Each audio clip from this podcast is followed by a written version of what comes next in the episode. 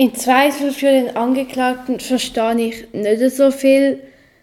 Einfach, dass es Zweifel gegen die Aussage vom Angeklagten wird geben. Morgen, Gregi. Guten Morgen, Dori.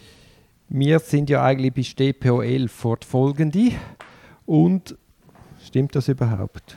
Zwölf. Zwölf. Und bevor wir jetzt zu den Strafbehörden steigen, denke ich, es würde mal noch Sinn machen, wenn wir so einen Tour d'Horizon durch den Ablauf von einer Strafuntersuchung machen. Ja, genau, einfach mit dem Fokus St äh, Strafbehörden, damit wir alle mal gehört haben. Wenn wir das anhand von einem Beispielfall machen? Können wir ja. Ähm, lass mich überlegen. Nehmen wir doch den Hans. Der Hans ist gestern im Rahmen von allgemeinen Patrouillentätigkeiten, wie es schon schön heißt in der Polizeirapport, am Klusplatz angehalten worden. Wie der Klusplatz ist selbstverständlich bekannt, das allgemeine Drogenumschlagplatz, und ist dort verhaftet worden mit 50 Gramm Heroingemisch. Wir sind entsprechend im polizeilichen Ermittlungsverfahren.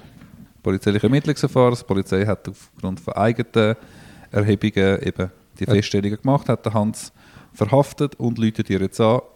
Bicke, der Duri rückt aus. Was die Polizei vor Ort noch machen darf, sie dürfen die Spuren auswerten, Beweise sammeln und allenfalls Personen dort befragen. Genau. Das ist das sogenannte selbstständige polizeiliche Ermittlungsverfahren. Du wirst dann äh, eben zugerufen beim Polizist, weil es maßlich ein Fall von notwendiger Verteidigung ist. Der Was hast du gesagt? 50 Gramm Heroingemisch. Da sind wir im Kanton Bern, gibt es das 300 bis 330 Tagessätze Freiheitsstrafe. Aber eben, also die Polizei geht in der Regel auf Nummer sicher und bestellt schon die Verteidigung. Du besprichst dich kurz mit dem Hans. Ich mache natürlich umfassende Aussagen, wenn ich dich kenne. Der Polizist äh, rapportiert aber den Staatsanwalt. Der Staatsanwalt läutet dir am nächsten Tag an. Der Staatsanwalt läutet mir an. Jetzt gehe ich dort in die Befragung und bin ein bisschen erstaunt, dass er sich nicht der Neutralität verpflichtet sieht. Gut, das ist halt die Realität. Das hast du mit dem Stefan glaub, schon besprochen. Der Staatsanwalt hat Eine gewisse Tendenz. ab und zu den Schuldspruch vor Augen. Genau. Jetzt, also wir haben jetzt die erste Was Straf- ist, was ist das Ziel vom Staatsanwalt kurz? Schuldspruch. Die man materielle. Wahrheit. Die materielle Wahrheit. Nein, aber noch, materielle äh, wir haben jetzt Strafbehörde Polizei gehabt, jetzt haben wir Strafbehörde Staatsanwaltschaft gehabt. Wenn du beim Staatsanwalt bist, fängt das sogenannte Vorverfahren an. Wir sind jetzt im Vorverfahren. Generell kann man sagen, dass das Vorverfahren ist eröffnet, wenn der Staatsanwalt, also respektive das Untersuchungsverfahren ist eröffnet, wenn der Staatsanwalt Zwangs Zwangsmaßnahmen anordnet. Herr Verteidiger, ich muss Ihnen tatsächlich mitteilen, die Aussagen von Ihrem Klienten von Hans haben mich nicht überzeugt. Ähm, da ist nach wie vor erhebliche Kollisionsgefahr. Ich werde beim Zwangsmaßnahmengericht, die dritte Strafbehörde, wo wir heute benennen, Untersuchungshaft gegen den Hans beantragen. Das Zwangsmaßnahmengericht hat darüber zu befinden, ob der Haftantrag vom Staatsanwalt gutheißen ist oder abzulehnen. Er wird prüfen, ist ein dringender Tatverdacht vorhanden, ist ein Haftgrund da und ist die ganze Geschichte verhältnismäßig. Ähm, das, Zwangs-, äh, das Verfahren vor dem Zwangsmaßnahmengericht ist in der Regel mündlich, außer man verzichtet explizit darauf, und es ist ein schriftliches Verfahren.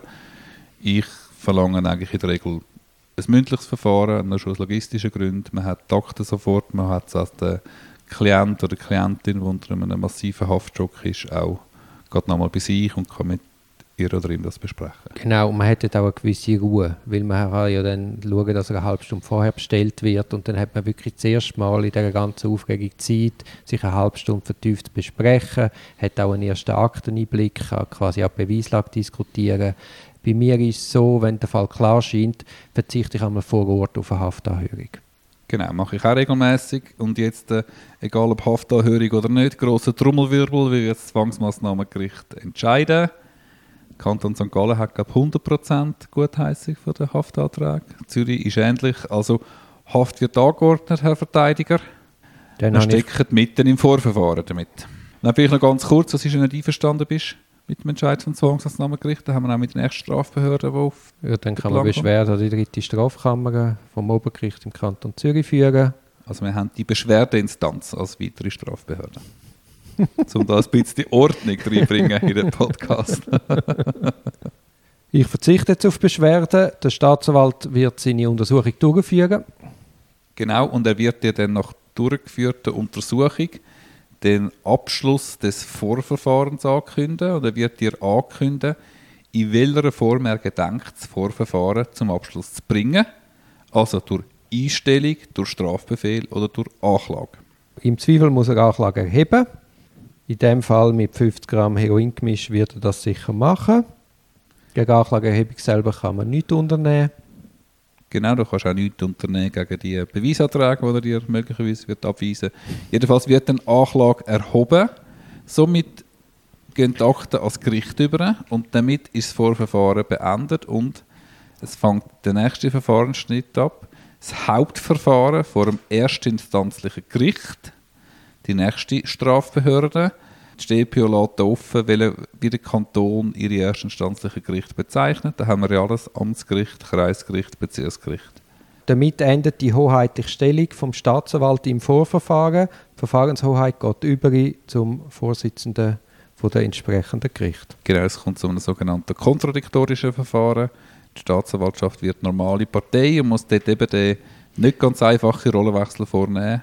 Das ist auch oft der Staatsanwalt nicht ganz klar. Man erlebt ja immer wieder, dass obwohl die Verfahrenshoheit bei der Gericht ist, dass dann gleich noch einmal Ermittlungshandlungen vornehmen. Ganz genau, habe ich auch schon erlebt. Und wenn man das der Staatsanwalt deutlich erklärt, findet sie es auch nicht immer so lustig oder merken, dass sie vielleicht ein bisschen zu weit gegangen sind. Wir sind jetzt im gerichtlichen Hauptverfahren.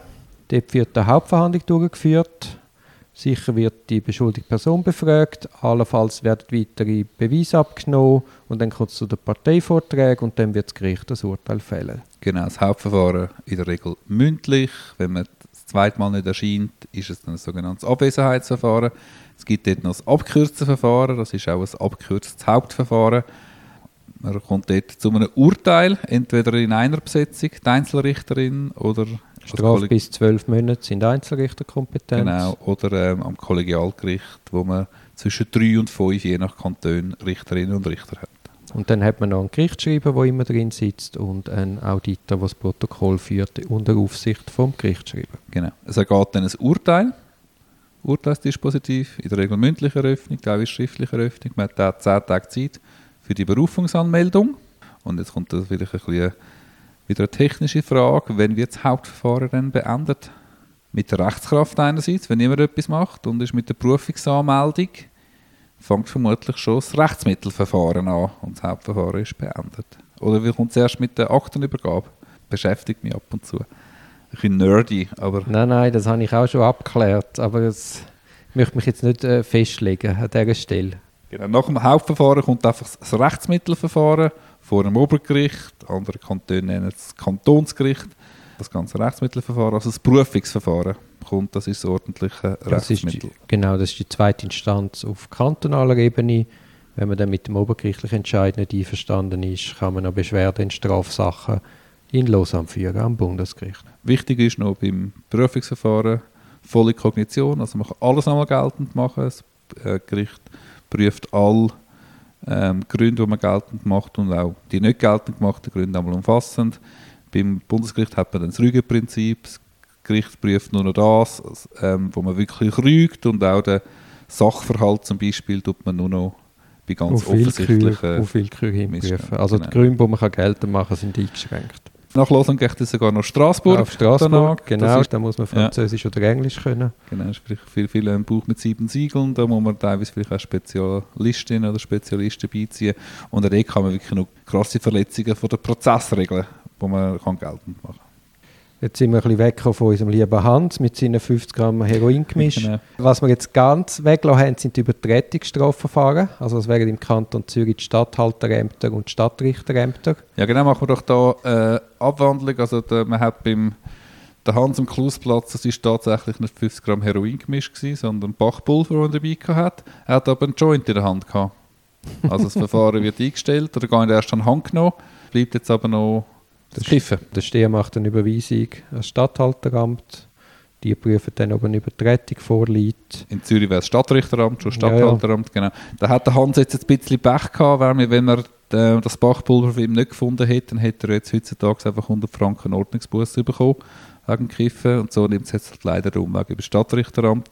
Das ist also die nächste Strafbehörde, die wir da heute noch wollen nennen Zusammenfassend, wir haben die Polizei, wir haben Stadtrichter oder Stadthalteramt, wir haben die Staatsanwaltschaft, wir haben die Beschwerdeinstanz, wir haben das Prüfungsgericht, wir haben das Bundesgericht und allenfalls noch den Gerichtshof für Menschenrecht. Habe ich noch irgendeine Strafbehörde vergessen, die wir in den nächsten Jahren werden durchnehmen Das ist es, glaube ich, im Schnelldurchlauf, dass man ein bisschen einordnen kann, wenn wir jetzt über die einzelnen Behörden reden. Erfolgreichen Freitag. Gleichfalls. Ciao, ciao.